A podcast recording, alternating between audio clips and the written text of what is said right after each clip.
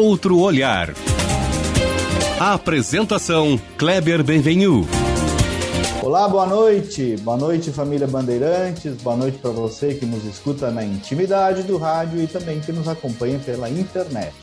Nós estamos a uma semana das eleições, então nós vamos lançar um outro olhar, como pede o nome do nosso programa, para a legislação, os julgamentos da área eleitoral, o que pode e o que não pode nesses últimos dias.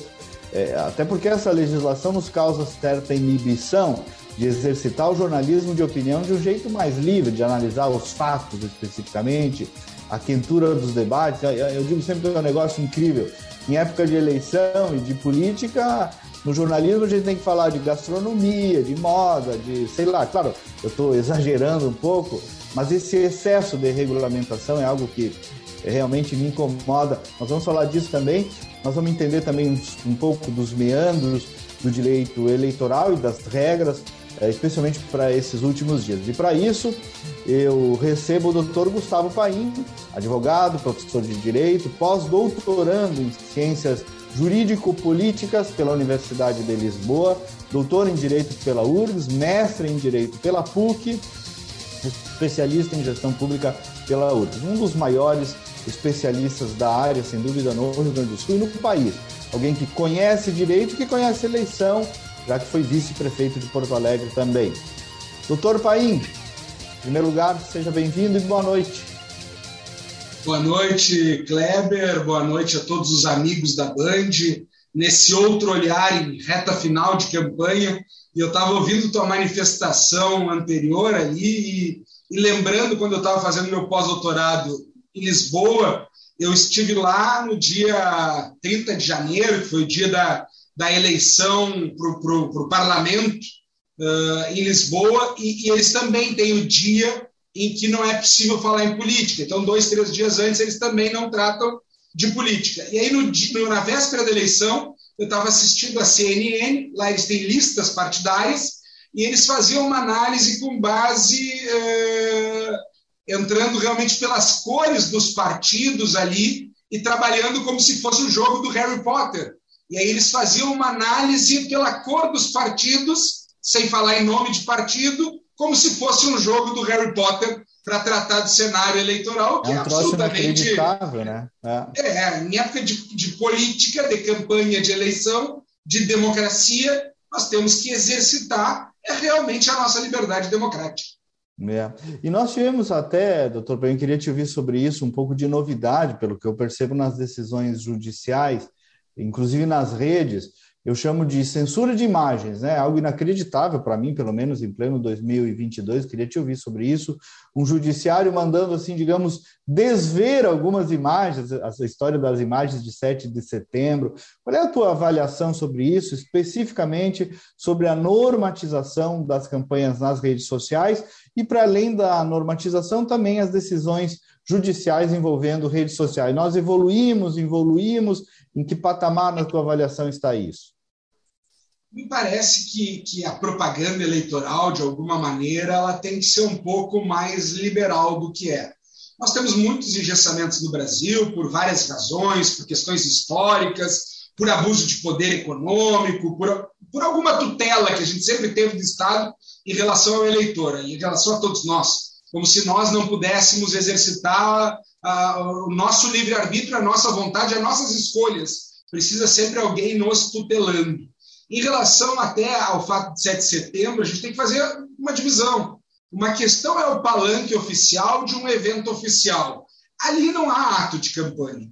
Outra coisa é tu ter depois um comício, um ato de campanha no dia 7 de setembro. Isso não poderia ser problema algum. E essas imagens eu confesso que não consigo ver nenhuma razão para não permitir a veiculação. No mais, Kleber, me parece muito o efeito Streisand. É o efeito Bárbara Streisand.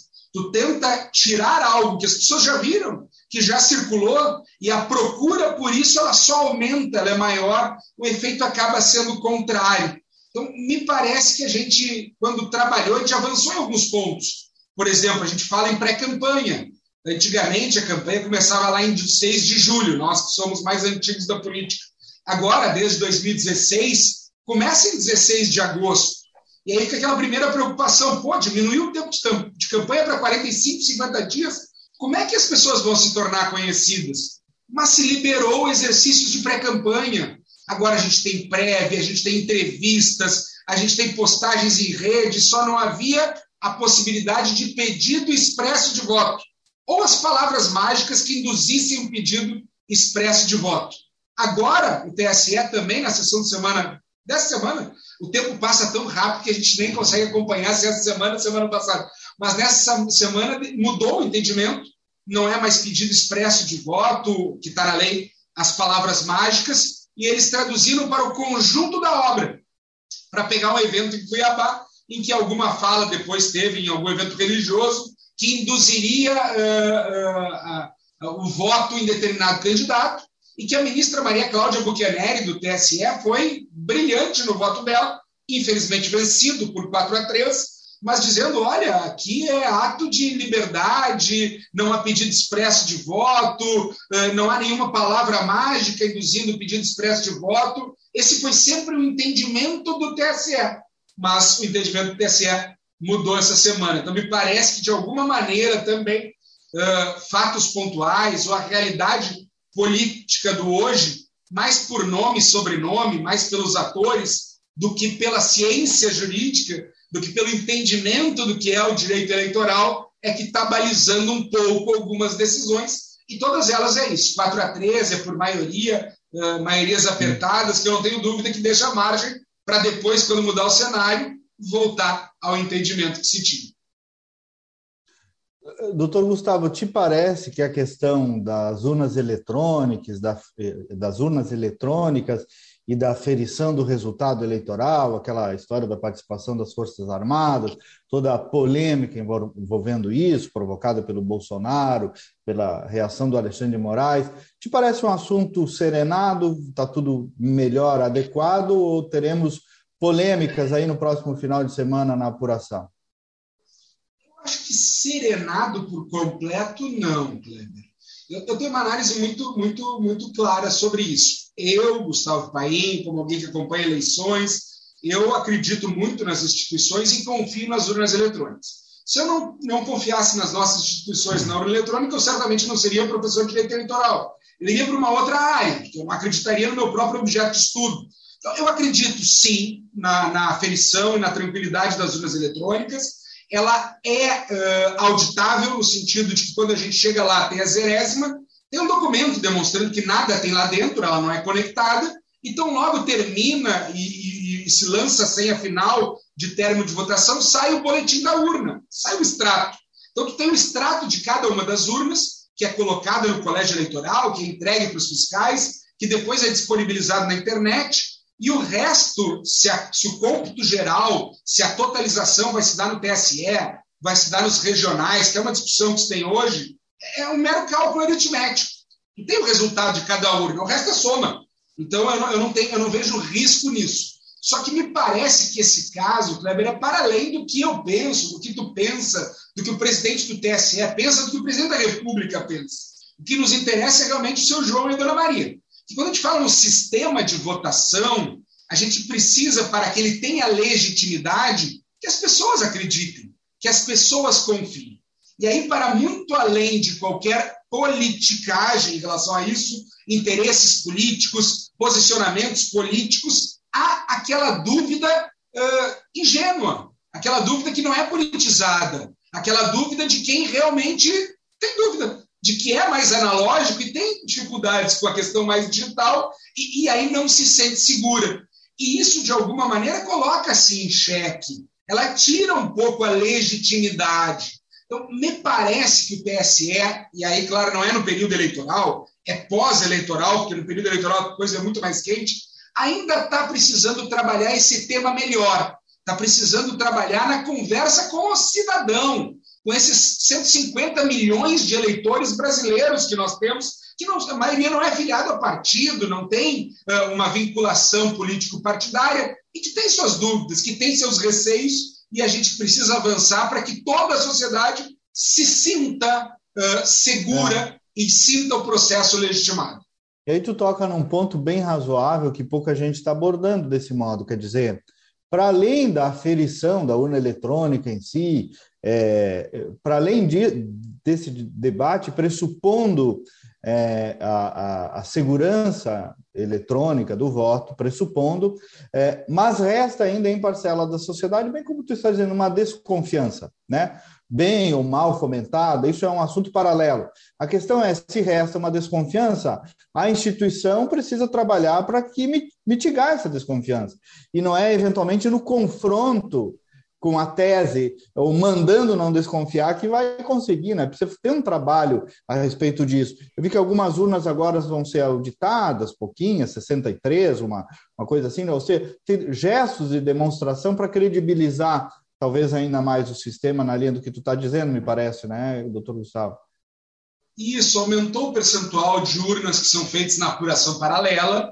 Sempre se teve um percentual, mas agora se aumentou, dadas as, essas, essas dúvidas, essas críticas e tudo mais. Uh, e, e, é exatamente isso. Quer dizer, eu, eu, confio, eu acredito, a Justiça Eleitoral faz um trabalho sério, a Justiça Eleitoral é uma instituição séria, mas a verdade é que a gente vive num país de 150 milhões de eleitores. E, e precisam mesmo aqueles que não lidem com a justiça eleitoral, mas que fazem parte desse universo democrático, que elas se sintam seguras e confiantes, porque a legitimidade das instituições, a legitimidade de um sistema de votação como o nosso eletrônico, a legitimidade de um sistema eleitoral como o nosso, aí discutindo sistema majoritário, que é bem compreendido, mas o sistema proporcional que não é compreendido pelo cidadão, é fundamental que a gente discuta, é fundamental que as instituições desçam do pedestal e venham para o chão de fábrica, venham para a conversa com o cidadão para explicar, porque se nós não sabemos como nós votamos, se nós não sabemos como os nossos votos se transformam em mandatos, como é que nós vamos nos sentir representados? O exemplo do Tiririca, para mim, era clássico.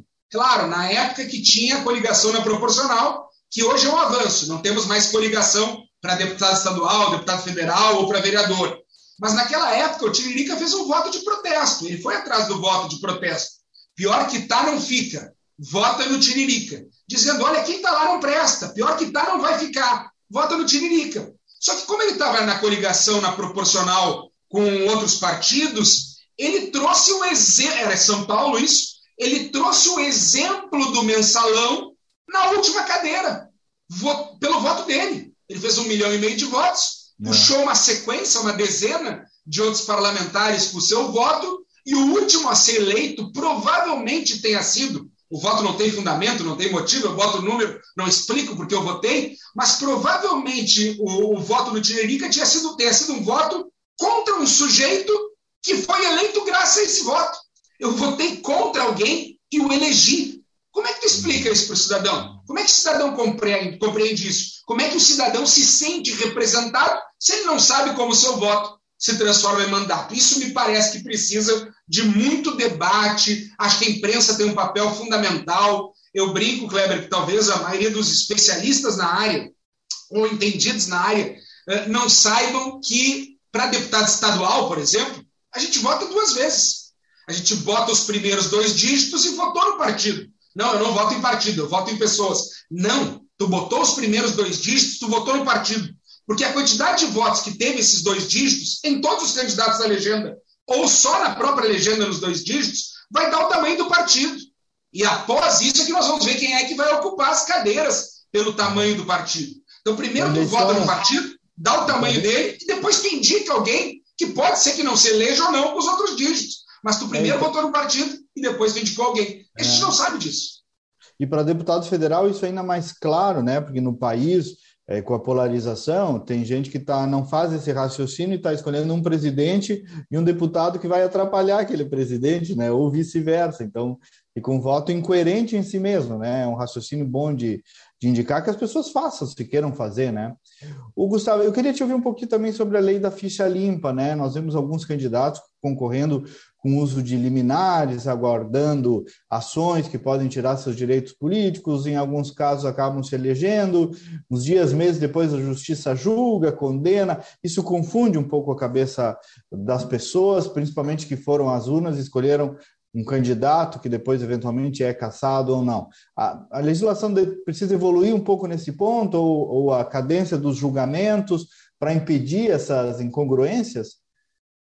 Eu, eu, eu fiz um artigo uma vez que era o legislador e a matemática. E eu brincava que o legislador tinha um pouco de dificuldade com a matemática. Porque tem um rito procedimental, que é a ação de impugnação de registro de candidatura, que é o rito mais longo que tem. Tu publica as candidaturas, tu tem cinco dias para impugnar, tu tem sete dias para defender, depois tem instrução, produção de prova, decisão, recurso, contra-razões, e a, com o encurtamento dos prazos eleitorais e, e, os registros indo até 15 de agosto, eh, tem, uma, tem um, um artigo da lei que diz: olha, tem que julgar em todas as instâncias até 20 dias antes da eleição, que aqui seria 12 de setembro, agora na eleição de 2 de outubro. Né? Só que se tu seguir o rito procedimental, simples rito procedimental, sem nenhum dia morto, sem, sem, sem nenhuma procrastinação, nada. Se tu seguir o rito procedimental, isso extrapolava a, data limite. Então, a matemática não fechava. Não era porque não queriam cumprir, a matemática não fechava porque houve uma redução do prazo eleitoral e o rito procedimental seguiu mesmo. Então não tinha como vencer. Mas aí eu aproveito, Kleber, para parabenizar a Justiça Eleitoral do Rio Grande do Sul, o Tribunal Regional Eleitoral do Rio Grande do Sul, e faço na pessoa do presidente, desembargador Francisco Mexe, porque o TRE do Rio Grande do Sul julgou todas as impugnações e todos os pedidos de registro de candidatura até o dia 12 de setembro desse ano, ou seja, cumprindo os 20 dias antes da eleição. Então, o TRE, todos os seus julgadores, todo o corpo de servidores, fez realmente uma força-tarefa com muita dedicação, especialmente dois relatores, a desembargadora Orvalho e a desembargadora Vanderlei Terezinha, eh, caíram pela, pela prevenção. A imensa maior parte dos registros, a maioria dos registros para eles, e eles e sua assessoria e o TRE como um todo conseguiram cumprir com o prazo de 12 de setembro. Claro que agora tem recurso para o TSE. Então, esse é um problema que a gente tem, porque uh, numa eleição estadual, ainda o primeiro, a primeira análise é direto pelo pleno do TRE, depois vai o recurso ou ordinário ou especial para o Tribunal Superior Eleitoral. E aí é natural que aí tenham recursos de todo o Brasil, dos 27 estados da Federação e Distrito Federal, vão para o Tribunal Superior Eleitoral, que ao mesmo tempo cuida da eleição presidencial, que está bem disputada, com muitas críticas, com material pesado, e está tendo uma judicialização enorme da eleição presidencial, e isso demora um pouco no TSE. Então acontece sim de mesmo chegar no dia da eleição e alguém estar com o mandato subjúdice, ou registro de candidatura subjúdice, e daqui a pouco, tendo votos, se houver a cassação, esses votos serão anulados. Então, infelizmente, a gente tem isso. Eu diria que aqui no Rio Grande do Sul é uma meia dúzia, foi muito pouco. A maioria já está a situação pacificada, mas a gente sabe que em outros lugares do Brasil há maiores pendências em relação a isso.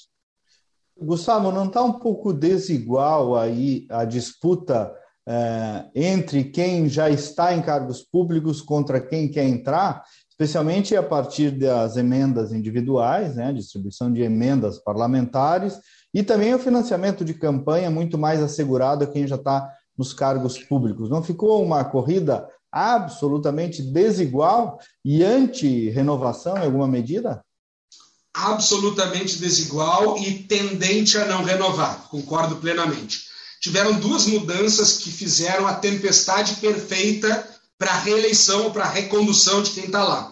E aí a gente pensa especialmente nos deputados federais, porque tu falou exatamente das emendas, das emendas parlamentares individuais, dessa possibilidade toda de, de emendas de orçamento, e especialmente porque o fundo partidário, o fundo eleitoral, se dá em relação ao desempenho, ao número de deputados e aos votos para deputado federal. Então, os partidos têm interesse nesses candidatos que têm mandato, que escolhem os dirigentes partidários e que representam boa parcela do fundo. Então, tiveram dois fatos que conduziram para uma tendência a, a, manter os mesmos no Congresso Nacional, que é a diminuição do tempo de campanha, saímos de 90 dias para 45, 50 dias, saímos do início de dia 6 de julho para iniciar dia 16 de agosto, e o financiamento público de campanha, agora com um fundão eleitoral de quase 6 bilhões de reais, em que basicamente é distribuído aos deputados federais.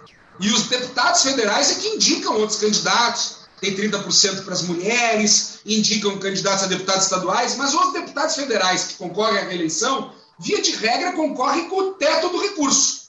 E quem está tentando disputar o teto do recurso é o teto que pode ter de gastos para uma campanha para deputado federal. No Rio Grande do Sul, é 3 milhões e 100 mil reais. Os outros candidatos não têm esse recurso e têm dificuldade. Só que o que, que chama atenção, Kleber? Há essa tendência e há esse interesse, que para mim parece muito claro, e há essa dificuldade de renovação. Mas a primeira vez que se instituiu isso foi em 2018. 2018 foi a primeira eleição para deputado federal que teve redução de tempo e teve o financiamento, diria que exclusivamente público, pode privado, pode, doações de pessoas físicas, que a gente sabe que, como regra, não doam para a campanha, salvo casos excepcionais. Então, basicamente, financiamento público. Não do tamanho que é hoje, mas foi a primeira vez que teve financiamento essencialmente público em 2018. Então, ali foi a primeira eleição, com redução de tempo e com dinheiro público concentrado nos mandatários. E foi a maior renovação na Câmara dos Deputados dos últimos tempos. Tem o, tem o fenômeno Bolsonaro, tem o fenômeno bolsonarismo, tem o fenômeno de vários desconhecidos que entraram numa carona, que daqui a pouco nem hoje estão na mesma linha, mas me parece que faltou combinar com o eleitor.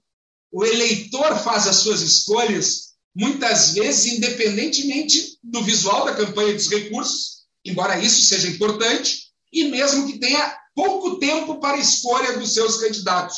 Que hoje nós temos os fenômenos de, de, de, de redes sociais, de imediatismo, Antigamente, Kleber lembra, para fazer uma onda e ter um resultado, uma pesquisa eleitoral, era uma campanha de 10, 15 dias, aí no décimo, no décimo quinto dia, tu via uma mudança na curva.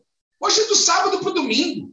Hoje o eleitor decide o voto do sábado para o domingo no WhatsApp, na internet, no bombardeio que tem no mundo. Especialmente para deputado federal, estadual e senador, né? A taxa de decisão nos últimos dias é muito forte, muito grande. Sim, hoje, se for pensar, o primeiro lugar para o Senado deve ser o indeciso. Na, na, espontânea é o não tem opinião, não tem, não tem decisão ainda. Que realmente a, a eleição para presidente, para governador, me parece que de alguma maneira a maioria, a maior parte dos eleitores já tem uma decisão. Uh, deputado estadual e deputado federal uh, tem muitas vezes o fato de ser meu amigo, meu vizinho, da minha corporação, uh, enfim, das minhas relações. de alguma maneira, uma parte já escolhe também. Mas a maior parte, tanto do Senado como mesmo para deputado estadual e deputado federal, decide nos últimos dez dias, decide na última semana. Está decidindo agora o seu voto. A verdade é essa. Doutor Gustavo, para a gente começar a se encaminhar, nos dá uma repassada aí no calendário eleitoral dessa próxima semana, direitos e deveres aí, até quando vai o programa político, até quando pode fazer campanha, o que pode, o que não pode, nos últimos dias aí, nos dá uma uma resumida aí dos nossos direitos e deveres para essas últimas semanas. Última semana, perdão. Eu diria que a gente tem no Brasil, isso varia de país para país, mas existe chamado período de reflexão.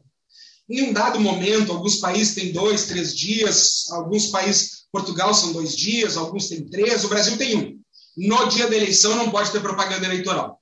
No dia da eleição não pode ter nada de propaganda é, salvo a manifestação silenciosa do cidadão que vai com a sua bandeira, que vai com o seu disco de peito, mas não pode ter aglomeração, não pode ter propaganda na internet, não tem propaganda em rádio e televisão desde quinta-feira, véspera da eleição, que o horário eleitoral gratuito são os 35 dias anteriores à antevéspera, então terminam na quinta-feira que vem, terminam daqui a exatamente uma semana, é, um pouquinho menos de uma semana, agora na quinta-feira, Uh, e até o sábado, então até daqui a uma semana, é possível uh, propaganda no sentido de, de distribuir santinhos, de, de ter seus wind banners, que está na moda hoje, de caminhar com as suas bandeiras, de pedir voto, de fazer o corpo a corpo. No domingo, no dia da eleição, não pode propaganda, isso inclusive é crime eleitoral. Então agora a gente começa nessa última semana a paulatinamente diminuir, diminuir os meios de, como, de propaganda possíveis até o sábado, quando aí terminam todos, porque no domingo é o nosso dia de reflexão. O horário eleitoral gratuito até quinta-feira. Algumas manifestações de comício também vão ali até quinta, por aí. O resto, são basicamente as vedações, vão restringindo um pouco a possibilidade de campanha até o sábado, quando pode carreata, caminhada, distribuir material, bandeiraço, enfim, mas que aí já não tem mais comícios, não tem mais propaganda em rádio e televisão, propaganda de rádio e televisão que termina na quinta, e aí o domingo é realmente o dia de escolha com a nossa reflexão, de alguma maneira, protegida do bombardeio de informação de, de, de propaganda. E as redes sociais, que está muito na, em, em, voga, né, Kleber? As redes sociais até sábado também. Até sábado pode fazer uh, campanha na internet, pedir voto. Não pode fazer campanha na internet, pedir voto no domingo de eleição. Muito bem. E viva a eleição, né, doutor Gustavo? Pior é países em que não tem, né? O que tem eleição de fase de conta, o que tem medo de cada um escolher o que queira, né? Viva a liberdade, não é isso? É, eu digo sempre, é época de festa, não é peso, vamos festejar, né? E um bom voto para todos nós, então, né? É, é exatamente isso, Kleber, porque o caro é não ter democracia. Eles falam, ah, se tiver que ter impressão de urna, custa não sei quanto. Se tiver que fazer uma eleição, custa 800 milhões de reais. Não, isso não é custo sem investimento. Sem investimento no país, custa tu não ter democracia. Custa tu não ter eleição. Isso é interessante, Kleber, porque dois terços, mais de dois terços, 68% das pessoas no mundo, esse é o dado do VIDEM, do Variety for, for Democracy, da Universidade de Gothenburg, uh, 68% não vivem numa democracia. Nós que vivemos numa democracia somos menos de um terço. É. Quer dizer, aproveitemos, uh, saibamos conviver democraticamente. Isso, e tem exatamente essa política, né? Qual é o problema? É, a, a, a, democracia é isso. A democracia e o dia da eleição é isso. É, é nós renovarmos a nossa esperança. Se nós depois vamos nos frustrar ou não, isso é outro problema. É Mas nós vida. renovamos a nossa esperança de um futuro melhor. A gente tem que comemorar isso. Doutor Gustavo Paim, muito obrigado. Eu uh, que é agradeço. É muito bom. O programa é produzido pelos jornalistas Cassiane Osório e João Vargas, sob a coordenação da Critério Resultado em Opinião Pública. Nós voltamos no próximo sábado com mais uma edição. Até lá, bom final de semana.